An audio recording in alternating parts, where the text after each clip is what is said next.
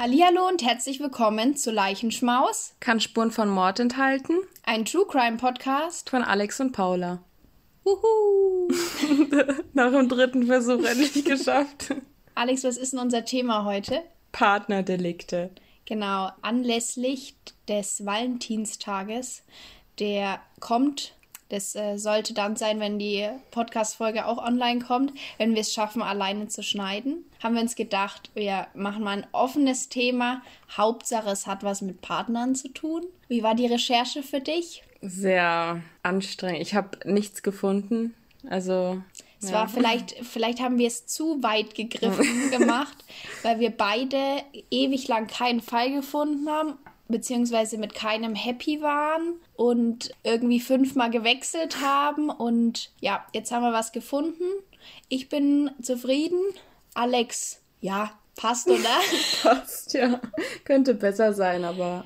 Also, was heißt besser? Es ist ein Kriminalfall, aber ich hätte mir auch was anderes. Wenn der Fall, den ich rausgesucht habe, der ist sehr schwer zu erklären, sage ich jetzt mal. Schwer zu erklären, genau.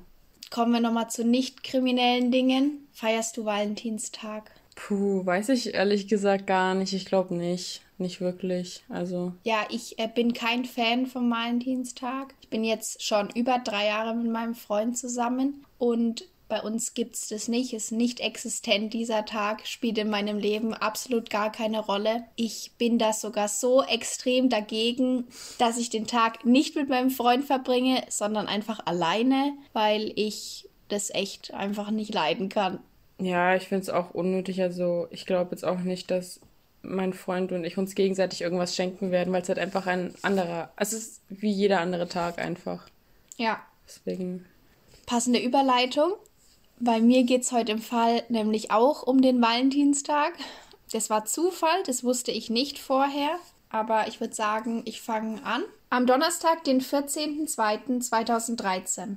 3 Uhr nachts in Pretoria, Südafrika. Der Täter und das Opfer liegen im Bett und schlafen. Auf der anderen Seite als sonst, da der Täter Schulterschmerzen hat. Er wird wach. Es ist dunkel. Sie fragt ihn, ob er nicht schlafen kann, und die beiden küssen sich. Er steht auf, um die Ventilatoren woanders hinzustellen, denn es ist sehr heiß diese Nacht. Danach geht er auf den Balkon und schließt danach die Schiebetüren. Außerdem zieht er die Vorhänge zu. Da hört er ein Geräusch im Badezimmer. Das Licht ist immer noch aus, und er traut sich nicht, es anzumachen. Er läuft auf seinen Beinstümpfen in Richtung des Geräuschs, holt dann die 9mm Pistole unter dem Bett hervor und schreit. Der die Einbrecher sollen das Haus verlassen. Der Täter denkt, das Opfer würde noch im Bett liegen und sagt, sie solle die Polizei rufen. Er geht weiter in Richtung des Badezimmers und sieht das offene Fenster. Die Klotür ist geschlossen und die Geräusche kommen eindeutig aus dem kleinen Klo. Er schießt einmal, schreit nochmal Richtung Schlafzimmer, dass die Polizei gerufen werden soll, und dann schießt er weitere drei Male. Aus dem Schlafzimmer kommt keine Antwort. Also geht er in den dunklen Raum und tastet das Bett ab. Da sieht er auch, niemand liegt dort. Das sieht er auch, als er das Licht anmacht. Er läuft wieder ins Bad und versucht die Türe zu öffnen. Doch diese ist abgeschlossen. Er rennt zurück, öffnet die Schiebetür des Balkons, schreit nach Hilfe,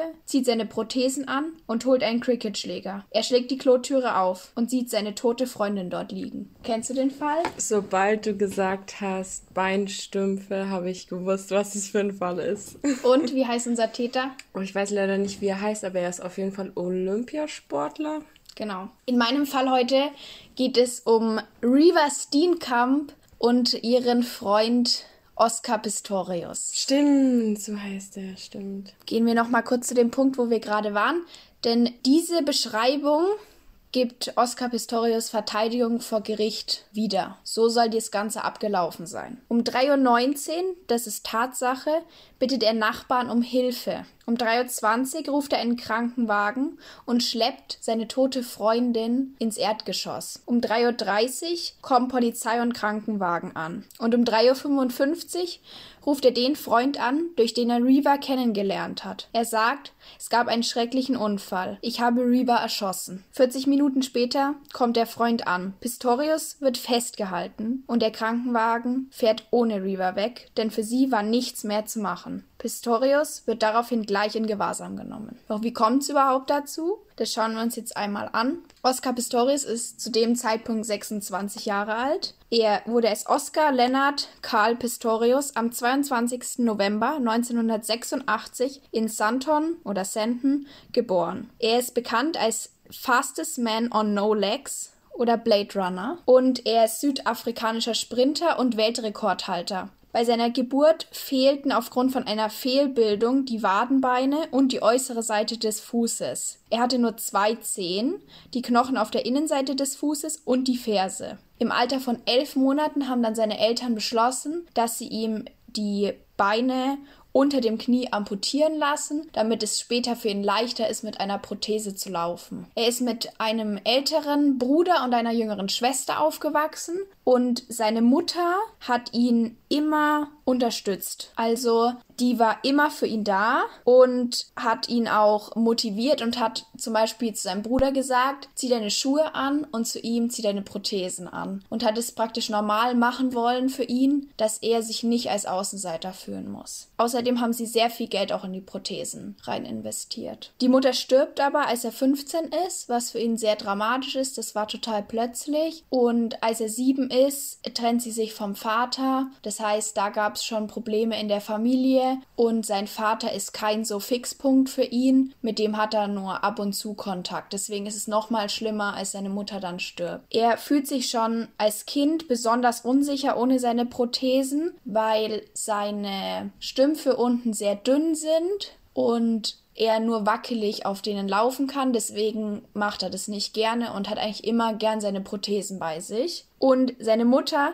hat ihm eigentlich schon von Anfang an so eine Grundangst vor Einbrechern mitgegeben, weil bei ihnen wurde selber mal eingebrochen und die Mutter hatte halt auch extreme Angst davor und hat auch immer eine Waffe dabei gehabt und unterm Bett liegen gehabt, sodass er das halt schon als Kind mitbekommen hat. Und wenn du dann eine Beeinträchtigung hast, beziehungsweise eine Behinderung, dann fühlst du dich da vielleicht noch unsicherer, weil du eben nicht einfach so mal schnell wegrennen kannst. Als Oscar erwachsen ist, wird er bei den Paralympischen Spielen äh, großer Sieger. Er gewinnt sehr oft Gold, Silber, alles räumt er ab, was geht und er ist der erste paralympische Sportler, also der erste Sportler mit keinen Beinen der bei den Olympischen Spielen teilnehmen darf. Das war 2012 und damit ist er eigentlich berühmt geworden. Und er wird halt auch durch seine freundliche Art zu einem Star, weil er immer sympathisch und immer am Boden geblieben irgendwie rüberkommt. Und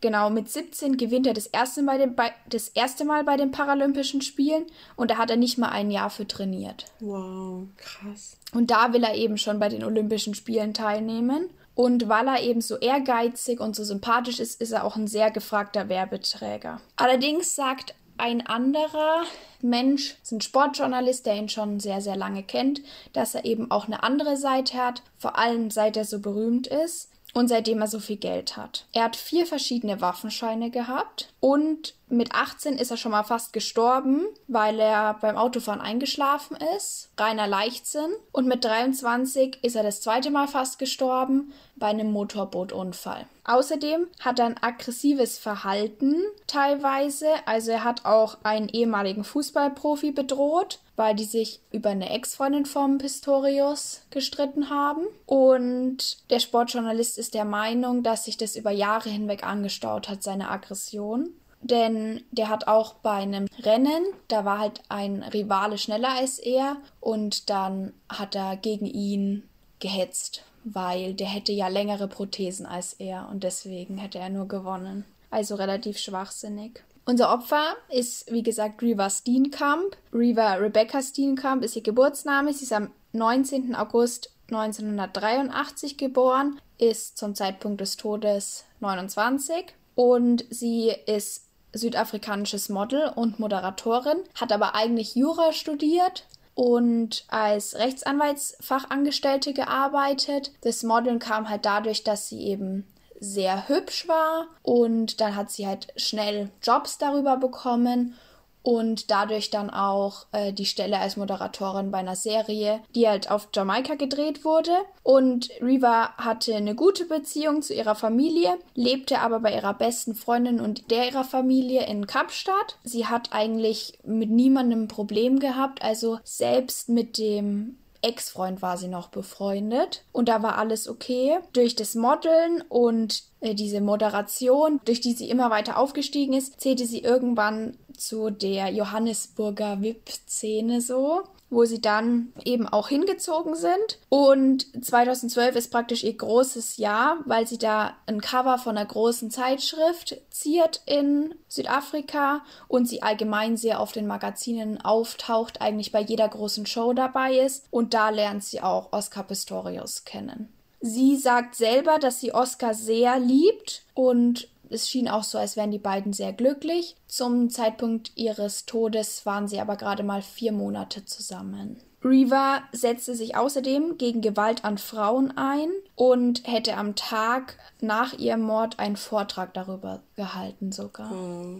Äh, dazu komme ich aber gleich nochmal, wieso das auch so eine besondere Rolle spielt. Genau. Auch dazu ist bekannt, dass Oscar sehr kontrollierend gewesen sein soll. Er hat sie auch einmal einfach beleidigt, als sie im Auto nicht das Lied hören wollte, was er ausgesucht hat. Da hat er sie Bitch genannt. Hat ein Bekannter zumindest so ausgesagt. Weiß man natürlich nie, ob das so stimmt.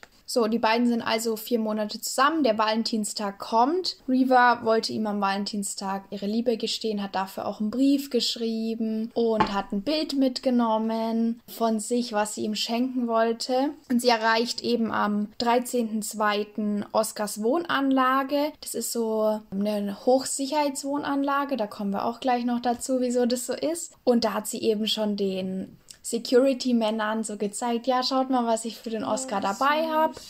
Und sie lächelt auch in die Kameras und wirkt sehr glücklich. Oscar trifft zehn Minuten später ein. Darüber weiß ich jetzt nicht wirklich was, da habe ich keine Aufnahmen gesehen. Reva war davor eben bei ihrer besten Freundin Gina in Johannesburg und hatte dann ein Treffen mit ihrem Ex-Freund auf dem Kaffee, weil die eben noch so gut befreundet waren. Und da hat Oscar sie zweimal angerufen. Ganz kurz, wusste Oscar, dass sie mit ihrem Ex-Freund befreundet ja. ist? Der Ex hat dann auch gefragt, ob alles okay ist, weil er eben irgendwie alle 20 Minuten sich gemeldet hat. Und da hat sie gesagt, dass alles in Ordnung sei und hat sich nichts anmerken lassen und hat halt auch gesagt, dass sie niemals mit jemandem zusammenbleiben würde, wenn sie unglücklich wäre. Und abends hat sie dann Gina noch geschrieben, dass es zu spät ist, um nochmal nach Hause zu fahren und dass sie jetzt einfach bei Oscar schlafen würde. Und da war Gina schon ein bisschen verdutzt, weil normal hat sie immer angerufen, wenn sie woanders war und hat halt ihr und ihren Eltern äh, gesagt, also gute Nacht, ich liebe euch, schlaft gut und diesmal hat sie halt nur eine Nachricht geschrieben und das ist halt schon sehr lange nicht mehr passiert, aber man muss jetzt da auch nicht zu viel rein interpretieren, weil wenn die einen schönen Abend hatten, vielleicht hat sie dann einfach gerade keine Zeit gehabt. Ja, die beiden haben sich um 10 Uhr dann Bett fertig gemacht und dann noch Fernseh geschaut und sind dann schlafen gegangen. Wie gesagt, es war an dem Tag sehr heiß und dann haben sie auch die Balkontür offen gelassen. Genau, wenn wir jetzt wieder an den Tattag zurückspringen, Gina wird natürlich auch benachrichtigt, ihre Freundin ist total entsetzt was die Polizei ihr da sagt, kann es gar nicht glauben. Und die Medien stürzen sich auch direkt darauf, denn Oscar Pistorius ist das Aushängeschild Südafrikas. Er ist eigentlich mit der bekannteste Südafrikaner, den es da so gibt. Seit langem mal wieder jemand, der wirklich Aufmerksamkeit auf das Land zieht. Deswegen reißen sich die Medien darum und erzählen auch Geschichten, die gar nicht wahr sind. Also zum Beispiel auch, dass Reva schwanger gewesen wäre. Das stimmt nicht. Das konnte nie bewiesen werden, aber Hauptsache erstmal erzählen. Und da haben sich schon zwei Lager gebildet. Die einen waren für Oscar, die anderen waren gegen ihn, obwohl sie noch gar nicht wussten, was wirklich passiert ist. In Südafrika muss man dazu sagen, ist es allgemein ein Problem, die Kriminalität da. Ich wusste das nicht, aber die haben eine extrem hohe Kriminalitätsrate. Alle drei Stunden wird ein Mord an einer Frau begangen in Südafrika die sogenannten Femizide. Und da gibt es auch Frauenbewegungen, vor allem eine, die hier auch noch wichtig wird, die Oscar Pistorius das sehr angreift, weil sie ihn eben stellvertretend für all die Femizide verurteilt sehen wollen. werden wir noch sehen, ob das so funktioniert oder nicht. Das Problem da ist halt auch, dass viele Leute eben Waffen haben, weil halt Kriminalität so hoch. Das schaukelt sich natürlich auch hoch. Wenn jeder eine Waffe hat, passiert halt auch mehr. Und es gibt eben sehr viele Hochsicherheitsanlagen. Und in so einer hat Oscar Pistorius auch gelebt, weil er eben auch so Angst hatte. Also die ist extrem sicher. Da gibt es eine Mauer wo ein Zaun drüber ist, der dauerhaft an Hochspannung angeschlossen ist. Das heißt, da klettert keiner mehr drüber. Da sind immer Securities, Wachhunde und Kameras überall. Ja, sehr schwer da einzubrechen auf jeden Fall. Genau, am häufigsten ist es leider auch in Südafrika so, dass Frauen angegriffen werden. Wobei das normal nicht in den Gebieten passiert, wo jetzt Oscar Pistorius gelebt hat. Ich meine, da ist es halt auch deutlich schwerer.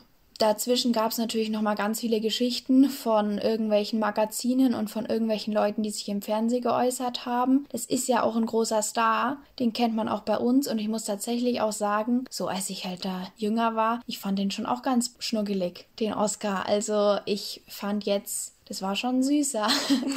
und ich fand, der hatte was super Sympathisches, weil er eben irgendwie so gekämpft hat und trotzdem immer gelächelt hat und immer irgendwie das Beste rausholen wollte. Und der war einfach besonders. Ich glaube, der hat auch einfach sehr vielen Leuten Mut gemacht, ja. dadurch, dass er so weit gekommen ist, auch im Sport, obwohl ja. er eigentlich so eingeschränkt, also was heißt eingeschränkt, aber obwohl er eine Behinderung hat. Ja, auf jeden Fall. In dem Fall ist es so, es kam zu der Anklage wegen Mordes. Natürlich, die Frau ist tot. Wie ist es passiert? Pistorius darf aber erstmal auf Kaution raus. 85.000 Euro gab es da, bis die Verhandlung startet. Das war dann 381 Tage nachdem der Mord begangen wurde, also doch ganz schön lange. Und zwar am 4.3.2014. Und dort gab es eine große Debatte zwischen, ja, ist es jetzt eine Tragödie gewesen oder war es ein Mord? Vor Gericht sagt er aus, dass er solche Schuldgefühle hat, dass er Antidepressiva nehmen muss, weil er es nicht aushält. Und ja, man hat es ihm auch angemerkt. Also er muss sehr, sehr traurig gewesen sein die ganze Zeit. Es gibt auch Bilder, da sieht er einfach verzweifelt aus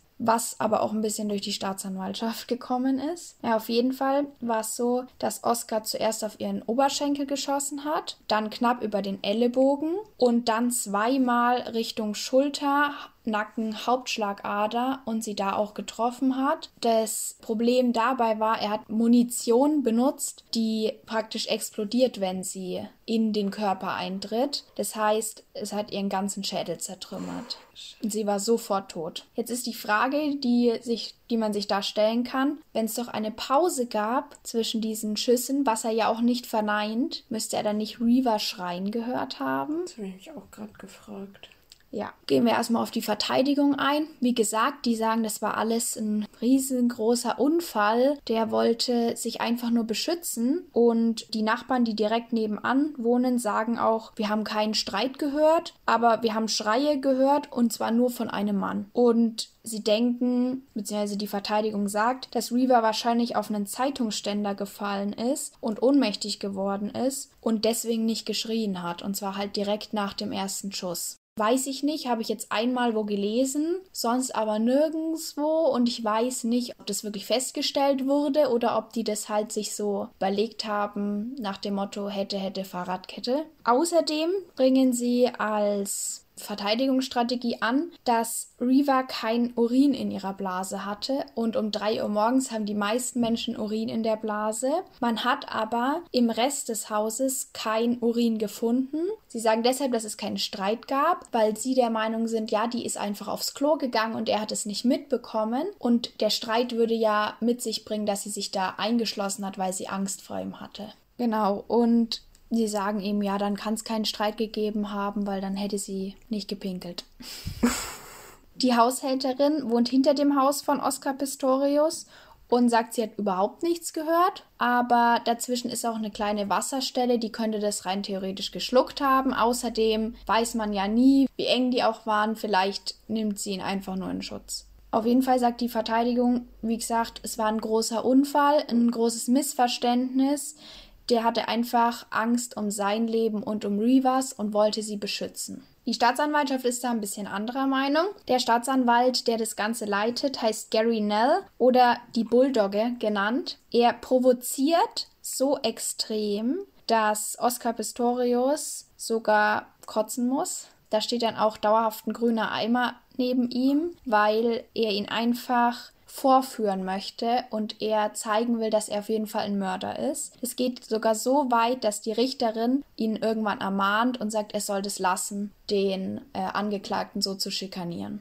Er geht von einem großen Streit aus. Reaver hätte sich daraufhin versteckt vor ihm und er nimmt als Indiz dafür eine drei Wochen zuvor verschickte SMS. Da sagt sie nämlich, dass Oscar sie nicht mehr so schikanieren soll und nicht so böse sein soll und dass sie manchmal richtig Angst vor ihm hätte. Wem hat sie das geschrieben? Oscar, dass er es lassen so. soll. Genau. Und die Verteidigung sagt daraufhin, ja, zu Streit kommt es überall mal, schaut euch diese Videos an, wie glücklich die beiden waren und diese Bilder und die Videoaufnahme vom Abend, wo es passiert ist. Aber nur weil das mal glücklich ist, muss es ja noch nicht heißen, dass es keine toxische Beziehung war. Gary Nell sagt, dass Oscar aufgestanden ist, seine Prothesen angelegt hat, die Pistole genommen hat und ins Bad gegangen ist, wo Reva sich ja versteckt hat. Reva hat sich da mit dem Handy eingeschlossen, was die auch als Indiz dafür nehmen, dass sie eben sich da verstecken wollte vor ihm und Hilfe rufen. Weil warum sollte man sonst nachts um drei das Handy mit aufs Klo nehmen? Weiß ich jetzt nicht. Ist auch schon ein bisschen länger her. Vielleicht haben die Leute da noch gelesen, irgendwie Putzmittel oder so nachts. Aber ich meine, wenn man jetzt pinkeln muss, nimmt man jetzt nicht immer nachts um drei das Handy mit. Vielleicht hat sie auch einfach die Taschenlampe benutzt, weil sie kein Licht anmachen wollte. Ja, das so. kann natürlich sein. Auf jeden Fall sagt er, die beiden hätten sich dann weiter gestritten und dann hätte er auf sie geschossen. Denn die Flugbahn von den Patronen deutet darauf hin, dass er seine Prothesen anhatte. Und er sagt, ja, das hatte er nicht, weil er hat sich nicht getraut, das Licht anzumachen und ohne Licht kann er auch seine Prothesen nicht anlegen. Mhm. Sie führen eine Zeugin auf, das ist seine Ex, Samantha Taylor. Sie sagt, Oscar war sehr wechselhaft, manchmal war er total süß und dann plötzlich böse oder weinerlich. Außerdem soll er Alkoholiker gewesen sein und manchmal wäre er so ausgerastet, dass er sie bestraft hat. Da hat er sie einmal sogar eingesperrt und er hat sie manchmal gebissen und gezwickt. Gebissen? Ja. Man denkt erstmal, es ist voll lustig, aber beißen ist so brutal. Und es tut sau weh. Ja. Krass.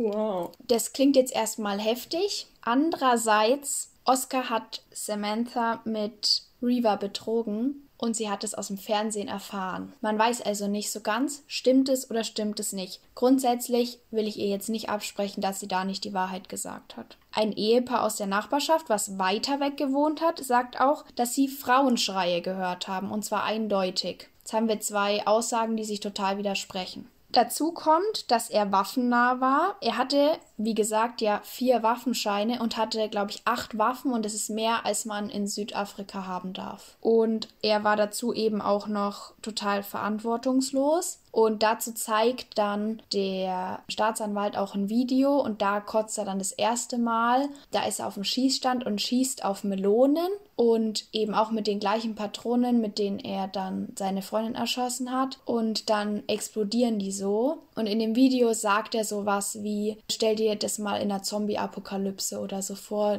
wie das Gehirn weggesprengt wird. Und dann sagt der Staatsanwalt ganz kalt danach, also nachdem sie das Video gesehen haben. Und genauso ist es mit dem Gehirn ihrer Freundin auch passiert. Ein weiteres Indiz, was ihnen zugute kommt, oder beziehungsweise ein Fehler, der ihnen eigentlich zugute kommt, ist, dass die Polizei bei der Beweisaufnahme ziemlich geschlampt hat. Da weiß ich auch nicht so ganz, ob das jetzt wirklich so stimmt. Es gibt nämlich angeblich Wunden an ihrem Körper und Flecken, die darauf hindeuten, dass sie von einem Cricketschläger getroffen worden ist, was ja dann wieder auf einen Streit hindeuten würde, weil er hatte den Cricketschläger ja später auch, als er die Badezimmertür eingeschlagen hat. Und dann wurden auch noch Psychologen hinzugezogen, die sagen, er hat eine generalisierte Angststörung und außerdem hat er durch den Tod der Mutter und die vorherige Scheidung auch noch eine extreme Verlustangst und will deswegen seine Freundin immer bei sich haben. und immer kontrollieren. Und durch den Leistungssport, den er betreibt, wird das Ganze noch schlimmer, weil das ein Stressauslöser ist. Und die Angst aufgrund seiner Behinderung ist halt auch noch mal größer, weil er sich so eingeschränkt fühlt, wenn er seine Prothesen nicht anhat. Da gab es auch in einer Doku, die ich geguckt habe, einen guten Freund von ihm, der hat halt gesagt, ja, da waren wir irgendwie im College und ich habe was runtergeworfen und er kam gleich auf seinen Stümpfen mit einer Waffe aus dem Nebenzimmer und hat gesagt, ob alles in Ordnung ist, weil er so Angst hatte, dass Krass. er irgendwie unterlegen ist. Am 24.10.2014 verkündet dann die Richterin Masipa die Haftstrafe. Und es ist nämlich so, dass in Südafrika gibt es keine Jury wie jetzt in Amerika. Und die Richterin gilt als extrem unbefangen und unbestechlich. Sieht auch wieder jeder anders, aber ja. Sie sagt, das Ganze wäre eine fahrlässige Tötung und deswegen gibt es fünf Jahre Haft dafür und drei Jahre Bewährung wegen illegalem Waffenbesitz, weil er ja mehr Waffen mhm. hat, als er haben darf. Das Ganze bringt aber einen ziemlich großen Aufruhr, vor allem eben von dieser Gruppe mit sich, von dieser Frauenrechtsbewegung. Und die Staatsanwaltschaft ist damit natürlich auch nicht zufrieden und leitet eine Revision ein. Und im Oktober 2015 wird dann Pistorius aus dem Gefängnis entlassen, wieder in Hausarrest gestellt. Und im Dezember 2015 kommt es dann zur Aufhebung des ersten Urteils und er wird zu Mord mit verminderter Tötungsabsicht verurteilt. Das ist bei uns sowas wie Totschlag und bekommt sechs Jahre Haft von der gleichen Richterin. Aber das reicht den Leuten nicht. Und im November 2017, also nochmal zwei Jahre später, wird die Strafe dann auf 13 Jahre und 5 Monate erhöht. Es gab einen erneuten Einspruch der Staatsanwaltschaft. Und das heißt, er ist wegen Mordes verurteilt. Und auch da also auch in Südafrika würde man normal 15 Jahre Haft dann bekommen also Minimum 15 Jahre bis Maximum 25 Jahre, aber ihm wurden drei Jahre angerechnet von seiner ersten Haft. Und der Grund, warum es jetzt Mord ist, ist, weil er ja wusste, dass da ein Mensch drin ist. Das heißt, selbst wenn er dachte, dass da ein Einbrecher drin ist, wollte er ihn ja töten. Also hatte er eine Tötungsabsicht, also Mord. Und die Richterin sagt dann, dass sie eben nicht mehr gibt, weil ihm ja sein ganzes Leben schon damit genommen wurde. Er ist ja total bekannt. Er wird nie wieder seinem Beruf nachgehen können, weil bis er aus dem Gefängnis rauskommt, ist es circa 2031. Dann ist er zu alt dafür und braucht nicht mehr damit anfangen. Er hat kein Geld mehr, weil er hat niemanden mehr, der ihn sponsern will und dadurch hat er ja das, den Großteil an Geld verdient. Er hat mit Nike zusammengearbeitet und sowas. Und genau deswegen sagt sie, ihm wurde schon so viel genommen, diese Haftstrafe reicht. Oscar Pistorius ist daraufhin auch in Revision gegangen, aber die wurde abgelehnt. Und das eben von der obersten Instanz. Dann ist nichts mehr passiert. Seitdem sitzt er im Gefängnis. Er bittet um Vergebung bei den Eltern von Reaver. Heute noch sagt, das ist ihm das Allerwichtigste. Ihm ist gar nicht mehr so wichtig, aus dem Gefängnis rauszukommen, aber er möchte, dass ihm vergeben wird. Ich weiß nicht, wie die dazu stehen, die Eltern. Ich habe da ein Video gesehen, da hieß es, sie würde ihm vergeben, aber da habe ich in dem Video selber das nicht gehört, dass sie ihm vergeben würde. Deswegen ein bisschen seltsam und angeblich soll er sich ziemlich gehen lassen im Gefängnis und nicht mehr mit seinem Leben richtig klarkommen. Rivas Familie hat, um irgendwas Positives in Erinnerung an ihre Tochter zu machen, eine Stiftung gegründet für Frauen, die eben Opfer von Gewalt sind. Und da kümmern sie sich um die. Und ja, genau, das ist eigentlich jetzt relativ kurz zusammengefasst, aber ich habe eben nochmal zwei Podcasts angehört, einen englischsprachigen und einen deutschsprachigen. Und im englischsprachigen waren sie sehr negativ. Ich finde, sie haben auch manche Beweise ganz anders dargestellt, als es jetzt im Deutschen gewesen ist. Und sie sind erstmal der Meinung, dass von dem Gericht mit Jury das ganz anders gelaufen wäre, dass er direkt zum Mord verurteilt worden wäre und zu einer Höchststrafe und dass 15 Jahre nicht lang genug sind und sind sich sicher, dass er sie ermorden wollte.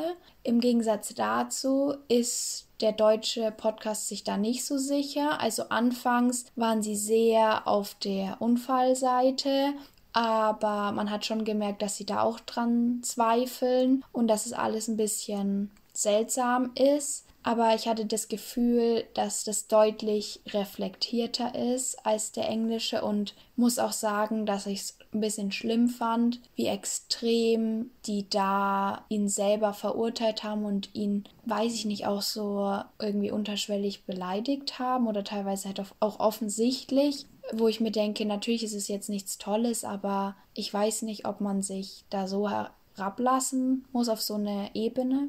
Naja, auf jeden Fall wollte ich jetzt mal hören, wie du das siehst. Denkst du, er ist Mörder, er ist Totschläger, es war Notwehr? Sag mal. Also ich, ich würde jetzt auch nicht sagen, dass ich mir zu 100% sicher bin, dass er das mit Absicht gemacht hat quasi. Also dass er halt ein Mörder ist. Ich finde, dafür gibt es irgendwie zu wenig Beweise einfach. Du bist ja erst schuldig, wenn du auch wirklich schuldig gesprochen wurdest. Ja. Und deswegen würde ich jetzt nicht behaupten, dass er ein Mörder war, aber die Sache, die ich halt interessant fand, war, dass also diese Spuren von den von den Schüssen, ja. also dass es so weit oben war, dass er das ohne seine Prothesen nicht nicht so hoch schießt. Nicht ja, beziehungsweise dass es eher darauf hindeutet, ja. Ja, genau. Das finde ich sehr interessant, weil davor dachte ich mir nämlich die ganze Zeit, okay, das war wahrscheinlich ein Unfall auch, ich meine, äh, wir sind ja jetzt quasi so alt, in Anführungsstrichen, dass wir auch schon als Kind äh, von dem Fall gehört haben. Also ich erinnere mich auf jeden Fall noch daran, ja. dass ich davon gehört habe. Und ich dachte eigentlich immer, dass es eher ein Unfall gewesen ist, beziehungsweise halt so ein. Ich hatte nie wirklich eine richtige Meinung dazu. Ich dachte immer, kann sein, dass es ein Unfall war, aber kann auch sein, dass er es wirklich getan ja. hat. Weil ich finde, es gibt einfach nicht genug Beweise, dass du es zu 100% sagen kannst. Ja, ich persönlich habe immer gedacht, er ist ein Mörder. Weil ich finde, wenn man das das erste Mal hört, die Geschichte, die ich am Anfang erzählt habe, wie er das erzählt, finde ich Schwachsinn. Ich kann das nicht nachvollziehen. Ich kann auch ehrlich gesagt, aber ich kann mich da auch nur reinfühlen, habe ich mir im ersten Moment gedacht, wenn ich doch Angst habe auch ohne meine Prothesen? Wieso stelle ich mich dann mhm. einem Einbrecher ohne meine Prothesen, wenn ja. ich sonst so wackelig auf den Beinen bin? Das habe ich tatsächlich, war der erste Gedanke so. Und früher habe ich auch immer gedacht, dass der die bestimmt mit Absicht ermordet hat. Jetzt weiß ich es irgendwie nicht. Ich kann mir die Einbrechergeschichte nicht vorstellen. Es ist ein, eine Hochsicherheitsanlage mhm. gewesen und dann auch noch der Fakt, er dachte ja, der ist durchs Badfenster gekommen, durchs offene. Das ist ihm ja direkt aufgefallen. Aber wieso schläfst du dann mit offenen Balkontüren, wenn du so Angst hast? Andererseits glaube ich, dass der ganz schlimm psychische Probleme hat und so eine generalisierte Angststörung ist halt auch nicht lustig. Und ich weiß nicht, das ist nichts, was ihn irgendwie verteidigt, aber auch wie er vor Gericht war. Also ich habe mir jetzt, dazu gibt es kein Videomaterial von ihm selber, weil er dürfte nicht gefilmt werden, aber es gibt Tonaufnahmen davon und eben Bilder. Und ich finde, er sieht wirklich fertig aus mit seinem Leben. Und ich glaube schon, dass er wusste, dass sie da drinnen ist also spätestens nach dem ersten Schuss wusste er das meiner Meinung nach, dass sie da drinnen ist. Aber ich denke, dass er es danach sehr bereut hat, dass er sie erschossen hat und dass er vielleicht auch in dem Moment, wo das passiert ist, schon gemerkt hat, dass es ein Fehler war und deswegen halt auch gleich um Hilfe gerufen hat, aber es war halt zu spät. Und ich kann mir vorstellen, dass es was mit seiner Angst zu tun hatte, dass sie einen Streit hatten, vielleicht weil sie sich mit dem Ex-Freund an dem Tag getroffen hat und dass er dann kam alles zusammen, dann hat er gedacht, hm, er hört Geräusche oder wirklich wusste, dass sie vielleicht im Bad ist. Man weiß es ja nicht, das kann man gar nicht nachvollziehen, weil also die Zeugen sind jetzt nie so vertrauenswürdig meiner Meinung mhm. nach. Ja, ich finde irgendwie kommt es so beides ein bisschen zusammen. Aber ihn für Mord zu verurteilen, ich sehe, warum die das wollten, aber ich finde es schwierig, das so zu argumentieren, dass er sie ermorden wollte, wobei ich natürlich sehe, bei seiner Argumentation ist halt auch keine Notwehr. Also, den wurde ja nur in die Karten gespielt, dadurch, mhm. dass er gesagt hat, er wollte den Einbrecher erschießen. Ja, damit ist es ja Mord. Ich könnte mir auch vorstellen, dass es einfach eine Affekthandlung war. Ja. Also, vielleicht hatten sie davor wirklich irgendwie Streit oder so und dann ist es einfach passiert. Ich finde, das würde auch erklären, warum er dann wirklich so fertig war, weil er es eigentlich genau. nicht wollte, aber halt einfach einen Blackout hatte oder so. Ja, vor allem wenn sie ja. die Tür vom Bad absperrt und er hat das Gefühl, mhm. sie ist weg, er weiß nicht, was er tun soll. Ja, genau. Und was ich mir halt dachte, so wie ich das jetzt verstanden habe, haben da in diesem in dieser Community, sage ich jetzt mal, wahrscheinlich auch eher Menschen gewohnt oder gelebt, die ein bisschen wohlhabender waren, auch mehr Geld haben. Ja. Und dadurch, dass es eh so gut bewacht ist und da eh niemand irgendwie über die Mauer steigen kann oder so und da eh alle so viel Geld haben, ist es voll unlogisch, dass dann jemand bei ihm einbricht. Ja. Also das dachte ich mir halt die ganze Zeit, wieso sollte jemand bei ihm einbrechen? Ich finde auch, muss ich tatsächlich sagen, eh, die haben ja die Geschichte erzählt, so wie es passiert sein soll und haben gesagt, es war Notwehr. Wenn ich diese Geschichte höre, dann macht es bei mir bing, bing, bing, bing, bing, weil das ist kein Notwehr. Das ist eindeutig Mord, weil der hat ihn nicht bedroht, der Angreifer. Und wenn überhaupt, dann ist es vielleicht Totschlag, aber Notwehr ist es nicht, weil der hat dich nicht angegriffen. Mhm. Und ich kann nicht einfach jemanden töten, also weiß ich nicht, wo sind wir denn? so. Nur wenn man was hört oder genau. so. Mhm. Und deswegen, ich weiß nicht, ob, also irgendwie weiß ich nicht, wieso er die Geschichte erzählt hat, weil ich kann mir nicht vorstellen, dass sie so passiert ist. Aber dann habe ich mir wieder gedacht, vielleicht hat er sich das so lange eingeredet, dass er das inzwischen selber glaubt, dass das so passiert ist. Weil sonst, wieso ist er nicht zurückgerudert und hat nicht gesagt, ja gut, es gab einen Streit. Ich glaube, dann hätte er für weniger verurteilt werden können, wenn er gesagt hat, das war aus dem Affekt raus. Ja. Naja, Totschlag und Mord ist schon nochmal ein Unterschied, so ja, ich weiß nicht, ich finde es ganz schwierig irgendwie, den Fall, aber ich sehe ihn auf jeden Fall mit anderen Augen, als ich ihn noch früher gesehen habe. Und ja, keine Ahnung, mal sehen, was 2031 ist, wenn er dann rauskommt. Ja, wie er, sich ins, wie er sich ins Leben einfinden wird. Ja. Der hat ja auch, also was mir auch noch eingefallen ist, der konnte ja auch gar nicht richtig trainieren. Deswegen ist ja sein Leben auch nochmal voll im also ich will jetzt nicht sagen im Arsch, aber im Arsch. Ja. Weil selbst wenn er nochmal antreten könnte bei der Olympia oder sowas, es würde nichts bringen, weil er ja, das nicht allem, schaffen würde. Also ich weiß jetzt nicht, wie das ist, aber der ist natürlich jetzt, also ich denke, du kennst seine Prothesen, mit denen er gerannt ist. Mhm. Das waren diese schwarzen, die haben auch einen bestimmten Namen, sind auch was ganz Besonderem. Und es sind ja nicht seine Alltagsprothesen. Also im Alltag hatte der Prothesen, die aussahen wie ein Bein. Und da gibt es auch Bilder von, die kann ich dir nachher noch zeigen. Und ich denke jetzt nicht, dass der seine, seine Rennprothesen halt auch im Gefängnis hat, weil wo soll er damit hinrennen? Aber ich glaube schon, dass es einen Unterschied macht, wenn du dann nach langer Zeit die wieder so benutzen würdest. Und er ist halt auch einfach vom Alter her, ja. als er in, ins Gefängnis gekommen ist, war 26, beziehungsweise 27, 27. Naja, dann ist er halt einfach raus aus dem Alter, dass er da noch wirklich was starten könnte. Und mit dem, was da passiert ist, naja, find irgendwie mal einen normalen Job, weil dich kennt ja jeder. Also ich kann auch das Argument von der Richterin verstehen, dass sie sagt, ja, vom Strafaspekt ist der genug gestraft. Mhm. Ja, das ist halt irgendwie schwer. Und ich kann auch die, anderen Seite, die andere Seite verstehen, weil wenn er wirklich so bösartig war und sie mit Absicht ermordet hat, dann ist es ein Femizid und das ist was Schlimmes und das ist einfach leider überall immer noch deutlich häufiger als die umgekehrte ja. Geschichte und ein, eine sehr traurige Geschichte. Und ein Punkt noch, was ich auch sehr, sehr traurig finde, dass überall immer nur betont wird, wie hübsch und toll Riva Steenkamp doch gewesen ist. Dabei ist es total Dabei ist es total egal, äh, wie die ausgesehen hat. Die ist ermordet worden. Das ist, egal ob du blonde, braune, was weiß ich, violette Haare hast, ist es immer traurig, wenn jemand ermordet wird und nicht trauriger, nur weil sie schön war. Ja, ist ja immer noch ein Leben ja. das, das verloren gegangen ist. Und selbst wenn sie ein Arschloch gewesen wäre, wäre es traurig, wenn sie und schlimm, wenn sie ermordet worden wäre. Ja. ja.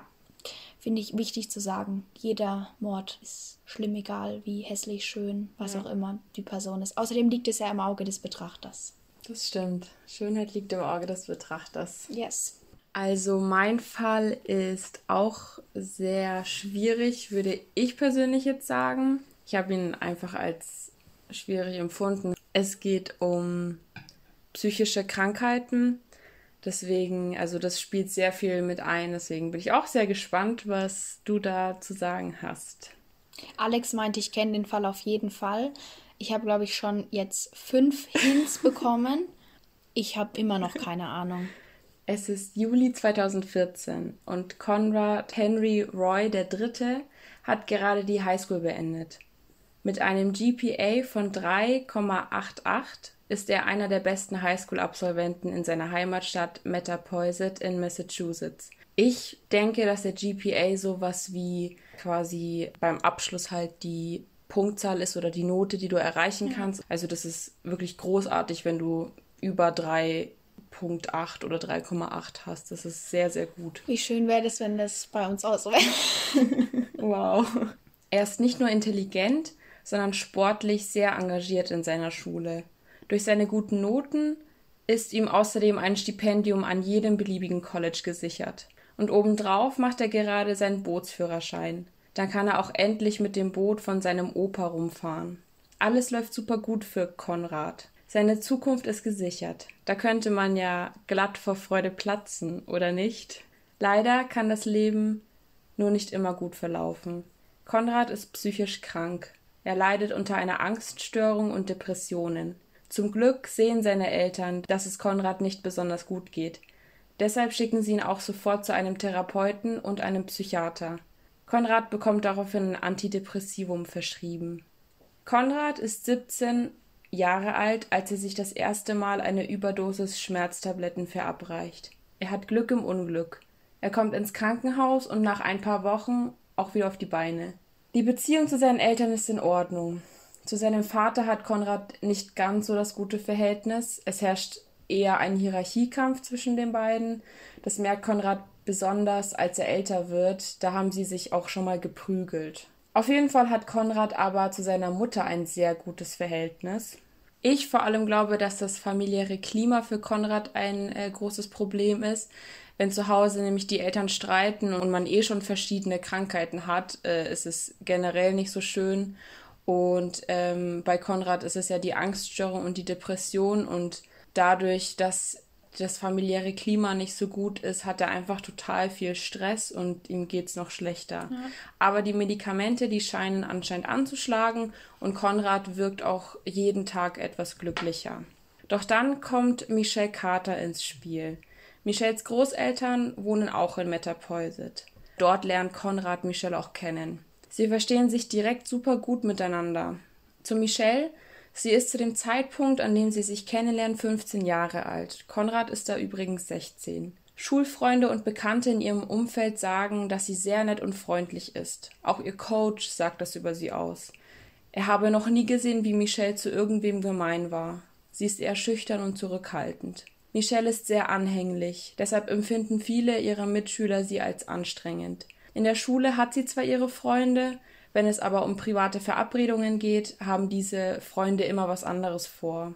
Außerhalb der Schule hat Michelle leider keine richtigen Freunde, auch keine beste Freundin oder keinen besten Freund. Obwohl die zwei Jugendlichen nur eine Stunde voneinander entfernt wohnen, sehen sie sich insgesamt vielleicht fünfmal. Dafür telefonieren sie aber sehr oft und schreiben auch fast täglich miteinander. Nicht einmal Konrads Mutter weiß, dass Michelle und Konrad ein Paar sind. Was auch echt interessant ist, Michelle ist ein super großer Glee-Fan. Das ist eine Serie auf Netflix. Und öfters mal, wenn sie mit Konrad schreibt, verwendet sie sogar auch Zitate aus der Show. Zurück zum Fall. Ich habe ja vorhin erwähnt, dass Konrad schon einmal versucht hat, sich mit Schmerztabletten das Leben zu nehmen. Und ungefähr eine Woche nach diesem Vorfall schreibt er mit Michelle über diesen Suizidversuch. Das war auch ein sehr merkwürdiges Gespräch, denn Konrad fragt, ob es Michelle überhaupt interessieren würde, dass er sich versucht hat umzubringen. Und Michelle entgegnet darauf, ob es ihre Schuld gewesen ist. Also das war einfach total komisch. Ich finde, es klingt halt so, wenn es jetzt nicht meine Schuld ist, dann interessiert es mich ja. auch nicht. Und am Ende sprechen sie darüber. Also Konrad hat erzählt, er hat den Teufel im Krankenhaus gesehen und Michelle hat gesagt, dass sie den Teufel auch schon mal gesehen hat. Und dann machen sie beide zusammen aus, dass sie irgendwann mal zusammen in die Hölle reiten werden. Es ist jetzt Juni 2014. Konrad wird im Unterricht verwiesen, weil er sich prügelt und Michelle wird aufgrund ihrer Essstörungen in eine Klinik eingewiesen. Während ihrer Behandlung empfiehlt sie Konrad, er solle sich auch in Behandlung begeben. Ihr würde es helfen und ihm würde es dadurch sicher auch besser gehen. Michelle versucht ja also wirklich Konrad zu helfen und ihn auch zu ermutigen, sich helfen zu lassen. Jedoch nimmt Konrad diese Hilfe nicht an. Am 29. Juni schlägt Michelles Liebesverhalten jedoch um. Michelle warte, warte, wann, wann ist sie eingewiesen worden ungefähr? Im Juni. Ja. Und wann hat es also umgeschlagen? Ende Juni, am okay. 29. Juni. Krass. Mhm. Michelle schlägt Konrad auf einmal vor, er solle sich erhängen, erstechen oder vielleicht doch Bleichmittel trinken. Michelles Worte haben Einfluss auf Konrad. Er sieht sich im Internet verschiedene Suizidmöglichkeiten an und das Einzige, was ihn aber noch davon abhält, äh, über diese Internetrecherchen hinauszugehen und es auch wirklich zu wagen, ist seine Familie und vor allem seine Mutter, weil die eben so ein gutes Verhältnis zueinander haben. Michelle versucht, Konrad zu beschwichtigen. Sie würde sich ja schließlich um seine Familie kümmern, solle Konrad es wirklich durchziehen. Er darf sich deswegen keine Sorgen machen, sagt Michelle. Sie sagt, wenn sich meine Schwester das Leben nehmen würde, wäre ich vielleicht ein bis zwei Wochen traurig. Danach wäre ich darüber hinweg. Sie fragt Konrad auch, ob er ihr einen Abschiedsbrief hinterlassen würde. Wie lange waren die da zusammen? Also die haben sich kennengelernt, als sie noch ein bisschen jünger waren. Vielleicht waren die da schon so ein oder zwei Jahre zusammen. Also es ging ein bisschen länger. okay, aber die Eltern wussten es immer noch nicht. Konrad hat seinen Eltern sehr wenig darüber mhm. erzählt. Mhm die haben sich ja auch nicht so oft getroffen. Also ja. die haben, habe ich ja gesagt, die haben sich in der ganzen Beziehung vielleicht fünfmal gesehen. Die haben sehr viel geschrieben, mhm. ab und zu telefoniert oder Videoanrufe oder sowas, aber eigentlich haben sie sehr viel geschrieben. Okay.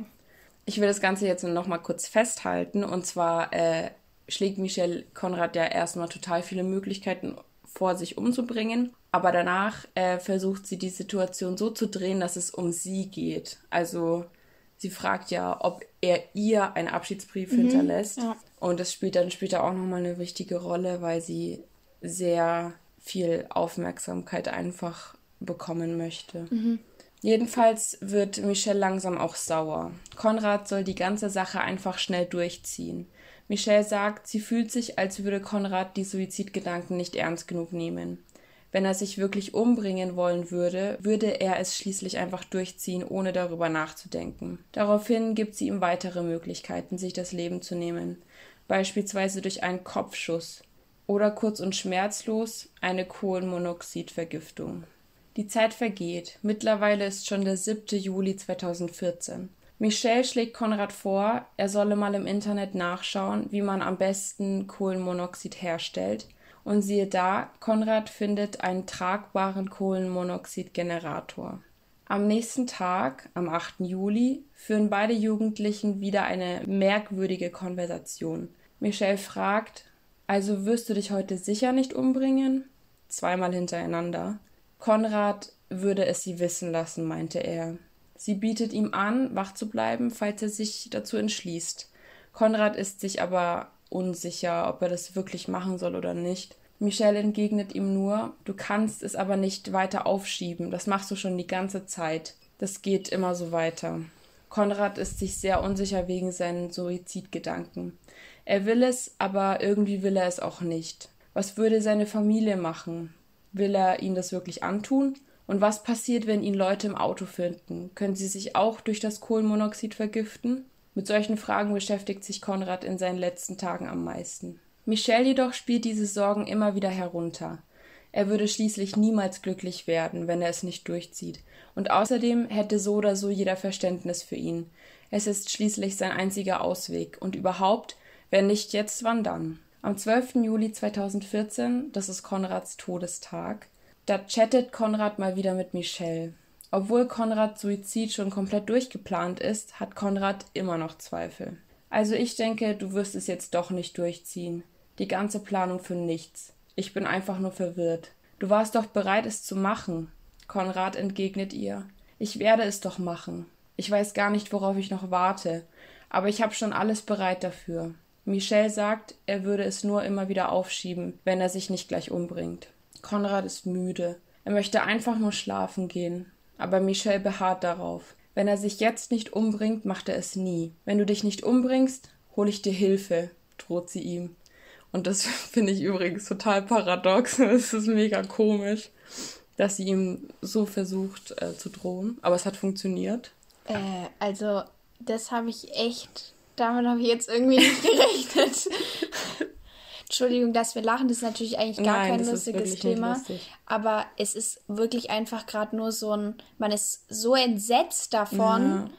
dass man nicht anders kann, als äh, drüber zu lachen, so als, ja, ich weiß nicht. Es ist auch merkwürdig. Ja. Also, äh, sowas, also. Ja, ja, ja, nee, ich weiß gar nicht, was ich dazu. Nee, einfach, erzähl einfach weiter. Konrad muss Michelle versprechen, dass er sich heute noch das Leben nimmt. Man bricht keine Versprechen, heißt es noch von ihr. Fünf Uhr morgens. Wirst du es jetzt tun? fragt Michelle.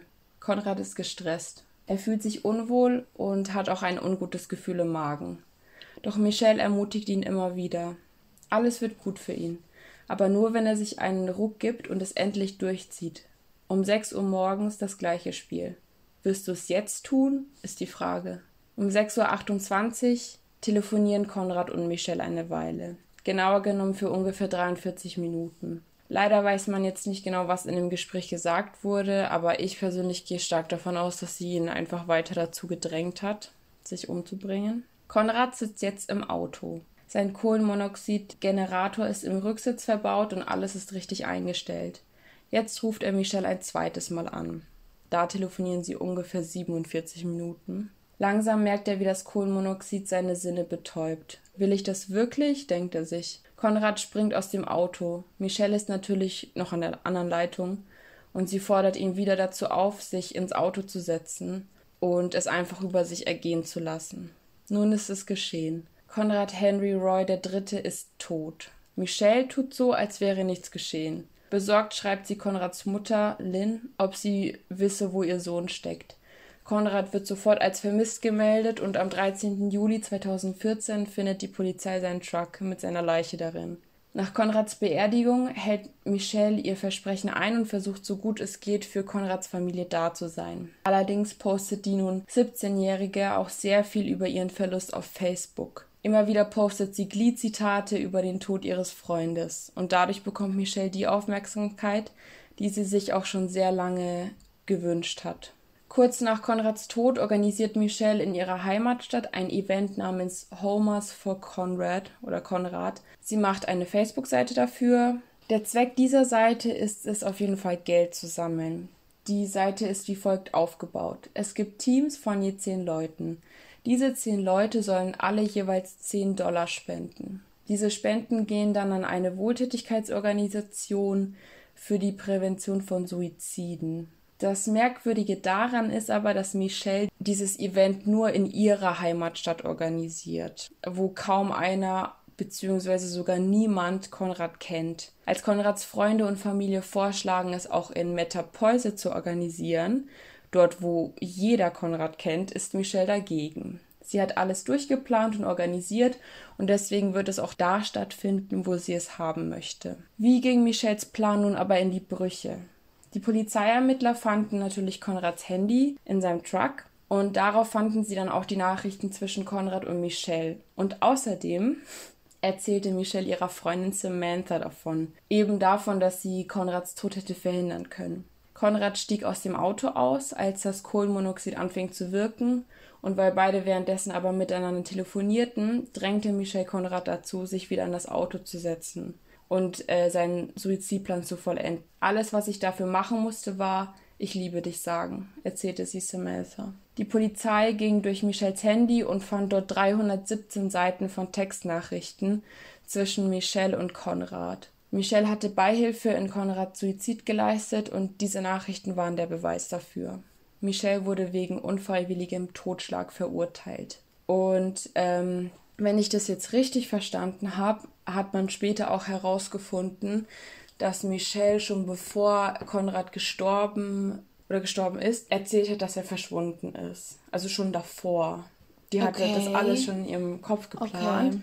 Wahrscheinlich und hat sie deswegen auch so darauf gedrängt, dass es jetzt endlich mal passieren muss. Genau, dadurch bekam sie eben mehr Aufmerksamkeit von ihnen und hat ihn dazu deswegen dazu gedrängt. Das, was ich jetzt so schwierig an diesem Thema finde, Konrad hat schon eine Vergangenheit von Suizidversuchen gehabt und er hätte es quasi auch ohne Michelle schaffen können oder machen können. Aber die Frage ist halt, ob er dann auch wirklich am 12. Juli gestorben wäre, wenn sie nicht dabei gewesen wäre. Weil ich denke persönlich nicht, weil er ja aus dem Auto rausgehen wollte und ähm, ich glaube, ehrlich gesagt, wenn sie nicht gewesen wäre, hätte er sich vielleicht gar nicht nochmal umgebracht. Ja, Michelles Verteidigung versucht, ihr Verhalten auf ihre Medikamente zu schieben, denn es gibt anscheinend eine Nebenwirkung bei dem Antidepressivum, welches Michelle genommen hat. Und zwar ihre Medikamente hatten die Wirkstoffgruppe SSRI.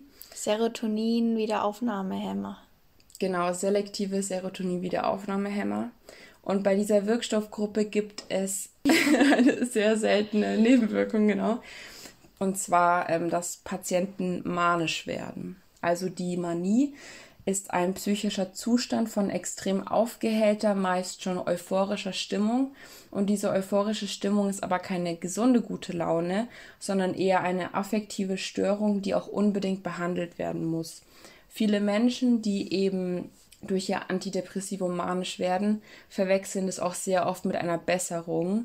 Das ist aber leider nicht so, denn wenn man eben so ein sehr starkes Hoch hat, danach kommt auch ein sehr starkes Tief. Und deswegen finde ich persönlich es auch sehr schwer zu beurteilen, ob sie das jetzt, also ob das jetzt geplant war oder nicht, weil man nicht wirklich eine klare Grenze zwischen ihrem wirklichen Charakter und einer möglichen Folgeerkrankung ziehen kann, finde ich. Und ich finde die Erklärung mit den, dass sie manisch geworden ist und so, finde ich auch ziemlich plausibel, ohne Michelle jetzt dabei in Schutz zu nehmen. Aber ich persönlich könnte mir vorstellen, dass das viel mit ihren neuen Medikamenten zu tun gehabt hat, weil es auch neue Medikamente waren. Also davor hat sie kein Antidepressivum eben bekommen und äh, es kam ja auch voll plötzlich. Also davor hat sie die ganze Zeit versucht, ihm zu helfen und äh, hat versucht, irgendwie für ihn da zu sein. Und dann innerhalb von einer Woche oder sowas, nachdem sie eben behandelt wurde, ist sie quasi böse geworden. Michelle Carter wurde eben zu zweieinhalb Jahren Haft verurteilt und fünf Jahren auf Bewährung aber sie hat nur 15 Monate von der Strafe abgesessen und ich weiß jetzt auch nicht genau, ob sie äh, die Be Bewährungsstrafe auch noch. Ja, die wird dann ähm. verlängert normalerweise auf die Restzeit noch dazu gezählt. Also ja, du kriegst 15 Monate in Haft und der Rest wird dann in deine Bewährungsstrafe mit umgewandelt.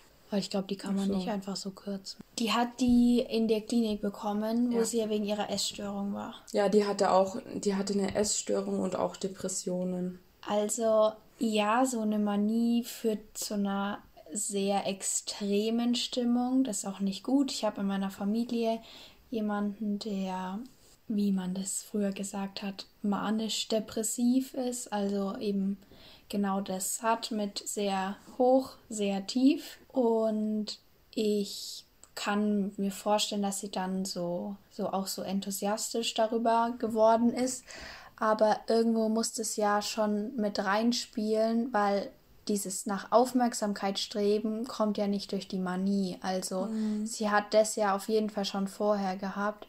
Ich wollte die ganze Zeit fragen, wieso kam es dazu, dass so eine plötzliche, so ein plötzlicher Switch kam. Ich meine, das würde das auf jeden Fall erklären. Ich finde, es klingt recht logisch.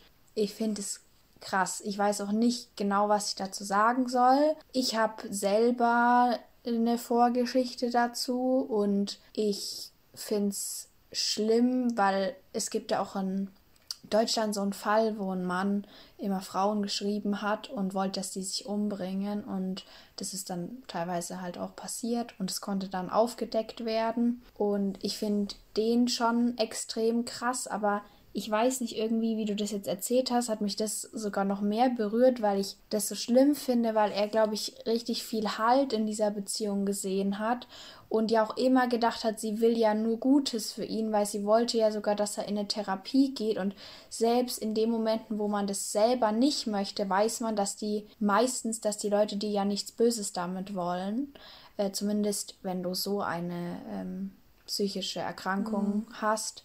Weil da gibt es andere, wo du dann schon denkst, dass die dir was Böses wollen, aber ist jetzt bei Depressionen normal nicht so. Selbst wenn du es nicht annehmen kannst oder nicht willst. Und ich finde es einfach so schlimm, dass er dann gedacht hat, ja, er muss es halt für sie tun und die ganze Zeit wusste er, das ist falsch, auch gegenüber seiner Mutter vor allem. Es war ja so sein Fels mhm. in der. Brandung. Und weil sie halt das gesagt hat, hat er es trotzdem gemacht. Und ich muss auch ehrlich sagen, erst habe ich gedacht, als du gemeint hast, ja, zweieinhalb Jahre. Ich finde es zu wenig. Ich finde aber auch nicht, also ich weiß nicht, kam die dann in eine forensische Psychiatrie, mm -mm. wurde deren Medikamente, also. wurden die irgendwie umgestellt, weil ich finde tatsächlich nicht, dass die in Gefängnis gehört. Also ich finde, die müsste in eine Psychiatrie kommen, wo das behandelt wird und danach müsste sie vielleicht noch eine Strafe absetzen. Also irgendwie weiß ich nicht, kann zweieinhalb Jahre als Strafe kann ich das nicht nachvollziehen, mhm. weil wenn sie, wenn es durch ihre Manie kam, dann muss sie behandelt werden und danach kann sie auch eine Strafe absitzen. Aber so oder so schockiert mich und dann nach mhm. 15 Monaten, ich weiß nicht, irgendwie ist es. Also ich bin mir jetzt nicht zu 100% sicher. Also ich habe gelesen, dass sie eben 15 Monate in diesem Bristol County House of Corrections and Jail ist es, saß. Und ich könnte mir vorstellen, dass es eine forensische Psychiatrie ist und ein Gefängnis. Ja.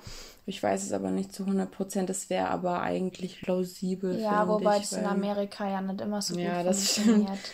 Das stimmt. Aber ich finde, es klingt auch äh, relativ logisch. Ich finde, muss ich nur auch sagen, irgendwie finde ich es hart, dass sie nach 15 Monaten, nur weil sie äh, weil die Manie weg ist, dass sie dann einfach so raus durfte. Natürlich, ja. es hat eine große Rolle gespielt bei dem Ganzen, aber ob es die komplett ausschlaggebende Rolle war, kann man ja so ja, nicht sagen. Nicht. Ja. Das weiß man ja nicht. Okay, dann kommt auch wieder im Zweifel für den Angeklagten. Ich glaube, das ist auch einfach, weil ich das so schlimm finde, dass ich da anders reagiere, weil normal bin ich eigentlich da so jemand, der hat es in seiner psychischen Erkrankung gemacht, ist die geheilt oder eingestellt richtig, dann sollte das nicht mehr passieren. Aber ich weiß nicht, irgendwie, ich finde die auch, finde die, die ist mir nicht geheuer, das Mädchen. Ja, ich, Hast du ein Bild von der? Ja, das, was ich halt so krass fand, eben, dass sie so stark die Aufmerksamkeit gesucht hat und sowas. Und war ja vorher irgendwie auch schon ein bisschen. So. Ja, dass sie das halt alles schon geplant hat, bevor er wirklich gestorben ist. Wenn man sowas hört, dann denkt man sich gleich, dass sie irgendwie psychisch krank gewesen ist, finde ja. ich, weil kein normaler Mensch würde einfach so zusehen oder jemanden dazu ermutigen, sich umzubringen. Also ich meine, klar, ich meine jetzt nicht sowas wie im Internet irgendwie Hate bekommen und dass ja. da Leute schreiben, dass man sich umbringen soll, aber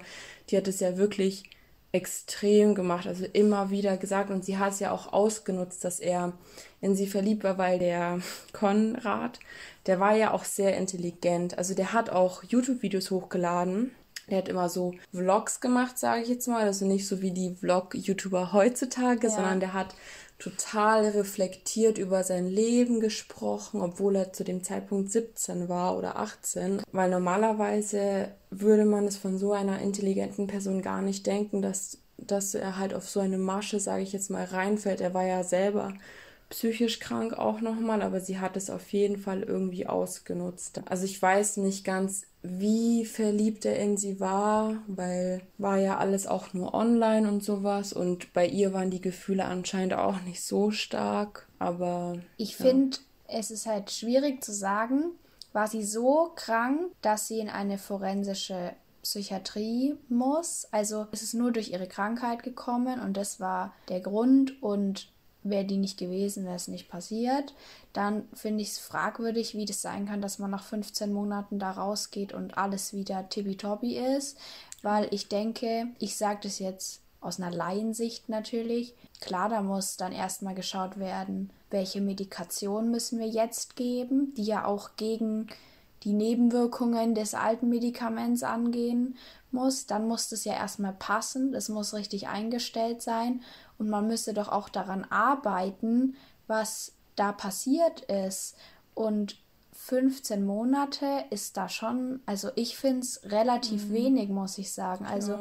ich bin auch in der Therapie und ich bin schon sehr lange in der Therapie und es ist eher ein Lebensweg. Also ganz viele gehen ja auch immer wieder. Aber das ist schon, also. Ich könnte mir vorstellen, dass sie halt auch nur so wenig bekommen hat, weil sie ja auch noch minderjährig war. Hm. Einfach. Wobei das ja in Amerika ganz häufig auch überhaupt niemanden stört. Ja, aber. Ja, das stimmt. Ja, ich weiß nicht, ich finde es irgendwie schwierig. Und ja, sage ich ja. Es ist einfach.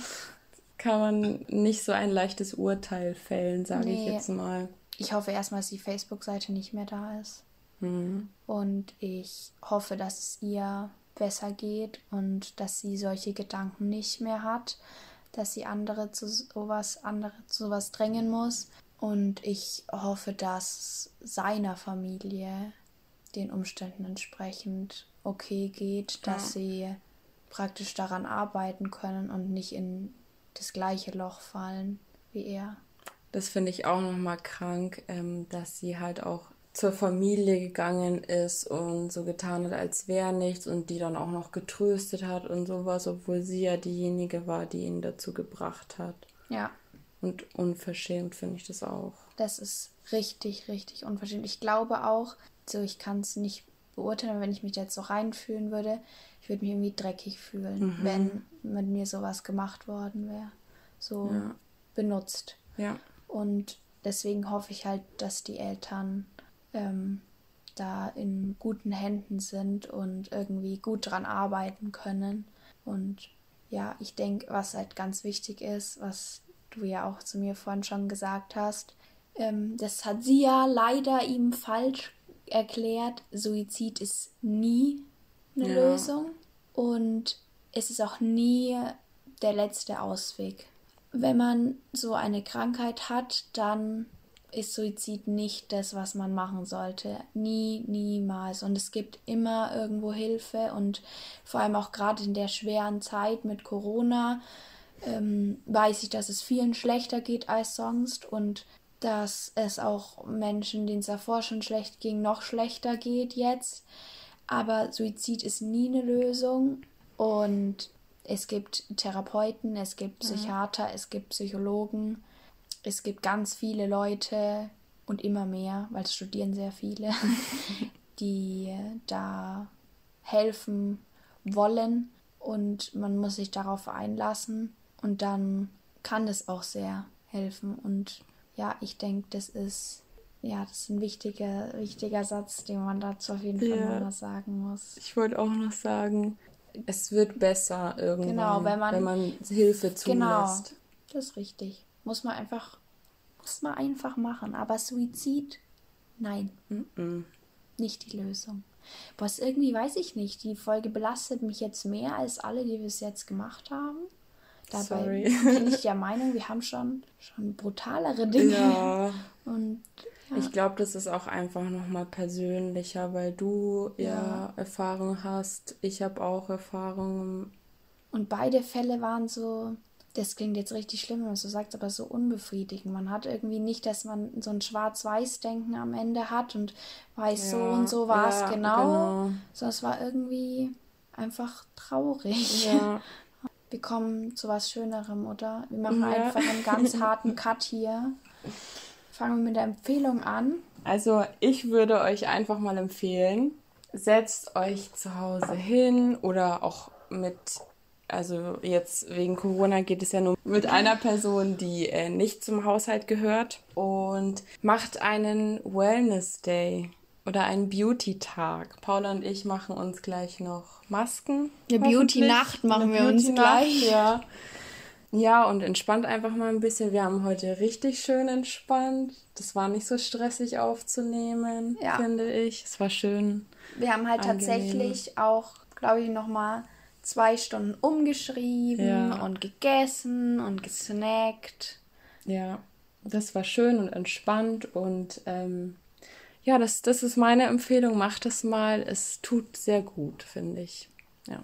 Ja. Das ist jetzt irgendwie auch so ein bisschen Hot Take. Ich werde bestimmt dafür ausgelacht. aber ich empfehle euch, wenn ihr dann so ein Spa-Day macht, was man sich da gut angucken kann, ist Mord ist ihr Hobby. ähm, Mord ist ihr Hobby läuft immer auf Sat 1 Gold. Das ist ein Sender, den gucke ich gerne, wenn ich ein Spa-Day mache. Ich möchte dafür bitte nicht ausgelacht werden. Das ist, ähm, ja, weird vielleicht.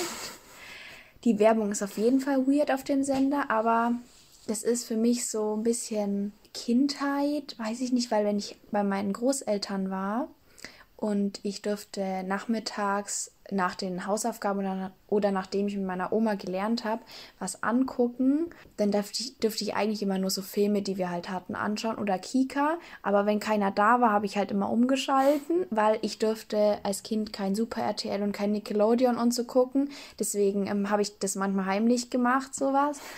Und dann bin ich, da war ich schon älter, aber da durfte ich es auch noch nicht, so mit zehn oder so, habe ich halt mal Mord ist ihr Hobby oder so gefunden. Und irgendwie, mein Opa kannte das halt, weil es ist halt schon so eine alte Serie und der hat es natürlich irgendwann mitbekommen. Meine Großeltern sind ja auch nicht äh, hinterm Mond geboren.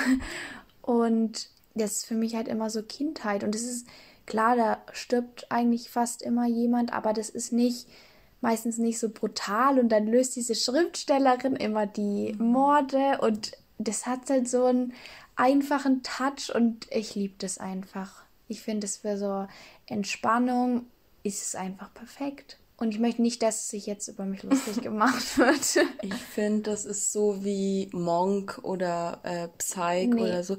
Also nicht, dass es die gleiche, äh, die gleichen Serien sind, aber ich habe das früher als Kind halt richtig gern geguckt. Genau. Damit hat es angefangen, so richtig bei mir. Aber die würde ich nicht als so Hot Take-mäßig bezeichnen, weil Monk oder Psych sind richtig gute Serien. Und ich finde, die kann man sich gut mal anschauen, aber für so einen Spa-Day oder so, wenn man nicht ready ist für Trash-TV, aber auch nicht ready für eine Doku oder eine krass produzierte Serie, dann Mord ist ihr Hobby. Und sonst, Monk und Psych laufen immer noch auf ZDF Neo. Kann ich auch nur empfehlen. Nice. Ich habe aber alle Staffeln von Psych zu Hause. Das ist natürlich auch eine super Empfehlung. Ja, ich denke, wir machen mit der Lieblingskategorie weiter. Ich rassel gerade ohne Rasseln. Und zwar Schmaus oder Graus. Mhm. Ich habe Graus. Mhm. Ich finde Mac and Cheese überbewertet. Ich finde es eklig, also nicht eklig, aber ich als großer Käsefan, das habe ich Paula vorhin schon gesagt, ich finde, es kann auf Pizza oder auf Aufläufen oder sowas generell eigentlich nie zu viel Käse sein. Aber wenn es nur Nudeln und Käse ist, dann finde ich es eklig. Kurz hier. Also, Mac and Cheese kann ich nicht nachvollziehen. Wenn ich Videos auf Pinterest dazu sehe, ich finde es irgendwie ein bisschen eklig. Aber eine Ausnahme, also ich bin kein so großer Käsefan. Ich bin immer die, die so drei Käsedinger dann, also so drei kleine Fitzerle mm. auf die Pizza drauf macht. Und Alex ist dann die, die die restliche Packung drauf kippt. Ja. Aber Käsespätzle sind das Original und Mac and Cheese ja. ist der billige, eklige Abklatsch ja. davon. Und das schmeckt auch ganz anderes. Finde ich auch. Genau, die Spätzle schmecken anders. Genau. Das schmeckt dann besser zusammen. Passt hat, viel besser. Es hat auch eine ganz andere Konsistenz. Das ist einfach, das ist ein viel Bild, besser. Das passt auch vom Aussehen her wunderbar zusammen, mhm. mit so ein bisschen Röstzwiebeln. Ja, wollte ich auch gerade sagen, ja. Aber das erinnert immer an Skiurlaub. Genau, genau. Ja. Und dann an Oma und Opa erinnert es mich auch immer. Mein Opa macht nämlich die weltbesten Käsespätzle. Nice. Aber so Mac and Cheese bräunig will ich nicht, bin ich raus. Ja, ich weiß nicht, also ich verstehe auch diesen Hype nicht, keine Ahnung. Ich habe es mal probiert, also auch selber zu Hause gemacht und ich bin einfach kein Fan davon. Ja. Weiß nicht, ja. finde ich nicht so geil. Ich habe auch einen Graus. Wir bleiben beim Essen. Ich weiß auch nicht, ich habe das Gefühl, wir machen gar nichts anderes bei Schmaus oder Graus. Wir haben uns ja sehr aufs Essen spezialisiert. äh, und zwar, also ich bin fruktoseintolerant und das bringt mit sich, dass ich manche Obstsorten sehr vermisse. Ich habe nämlich auch früher mal ganz vegetarisch und auch eine Zeit lang vegan gelebt, musste das halt aufhören, weil dann festgestellt worden ist, dass halt mein Darm komplett entzündet war, weil ich das nicht wusste, dass ich fruktoseintolerant bin. Und es gibt ein Obst, Also das macht mich nicht traurig, dass ich es nicht mehr essen kann und das sind Äpfel. Ich finde es sogar ehrlich gesagt scheiße, dass immer jeder überall Äpfel reintun muss. Apfelkuchen hier, Apfelschorle Aber da. Apfelkuchen ist geil, finde ich. Gedeckter Apfelkuchen. Ja, brauche ich aber nicht. Also ich fand auch schon immer so Zwetschgenkuchen besser. Finde ich viel besser als Apfelkuchen. Aber Äpfel sind einfach nicht so geil, wie alle tun. und wenn dann ganz und wenn überhaupt geschnitten, dann mit Schale und nicht wie meine Oma ohne Schale, sodass sie gleich braun werden und irgendwie ugly aussehen. Und weich. Ich finde, dann sind Ja. sie auch viel zu weich. Und zu süß. Wenn, dann müssen die so ein bisschen Säure haben. Aber Äpfel sind einfach überbewertet. Und das Krasse ist, als Kind habe ich nur Wasser oder Apfelschorle getrunken. Und jetzt ist es so, manchmal denke ich mir, boah, geil, ich würde jetzt gern Orangensaft trinken. Aber ich habe mir noch nie gedacht, ich würde jetzt gerne Apfelschorle trinken. ich finde Apfelschorle auch nicht so geil. Aber als Kind haben wir es gefeiert. ja, ich habe es auch immer getrunken. Und ja, ich finde einfach, Äpfel sind so, weiß ich nicht. So Äpfel darf ich halt auch gar nicht essen, aber ich habe auch kein Problem mit. Ich darf auch keine Birnen essen. Da denke ich mir manchmal schon, hm, das ist so eine, so eine leckere Frucht. Aber ist jetzt auch nicht das höchste aller Gefühle. Es gibt einfach Geileres. Ich glaube, es ist einfach, weil Birnen auch nicht so. Also Äpfel gibt es ja immer. immer. Immer. Und Birnen nicht. Selbst wenn Äpfel überhaupt es überhaupt nicht geben sollte, gibt es Äpfel. Also ich habe noch nie erlebt, dass es mal keine Äpfel irgendwo gibt. Das ist einfach, weiß ich nicht. Und deswegen stört es mich halt noch mehr, dass immer überall muss Apfel drin sein. Die Leute tun überall Apfel mit rein und jedes Mal darf ich deswegen die Sachen nicht essen. Und wenn kein Apfelwurst drin ist, ist auch Orangewurst drin und das darf ich auch nicht essen. Das, Das ist ist echt blöd. Das ist wirklich traurig. Dafür esse ich manchmal Weintrauben. Das ist ein sehr Weintra- leckeres ja, Obst. wollte ich auch sagen, ja. Das ist auch nicht überbewertet. Das ist einfach was, was man sich auch mal schön ins Müsli in der Früh Ja, reintun kann. War wirklich. Ich esse voll gern Müsli mit Joghurt, Bananen und Weintrauben. Ideal. Das ist wow. Ja, Ein Gaumenschmaus ist das. absolut. Haben wir hier gleich nochmal einen Schmaus dazu. Ich denke, äh, wir beenden das Ganze hier, bevor wir noch komplett ins Essenserlebnis abschweifen. Snacken weiter, werden gleich mal was auf Insta posten, denke ich, dazu. Und ich hoffe, oder wir hoffen, ihr seid beim nächsten Mal wieder dabei und euch gefällt die Folge. Tschüss. Ciao.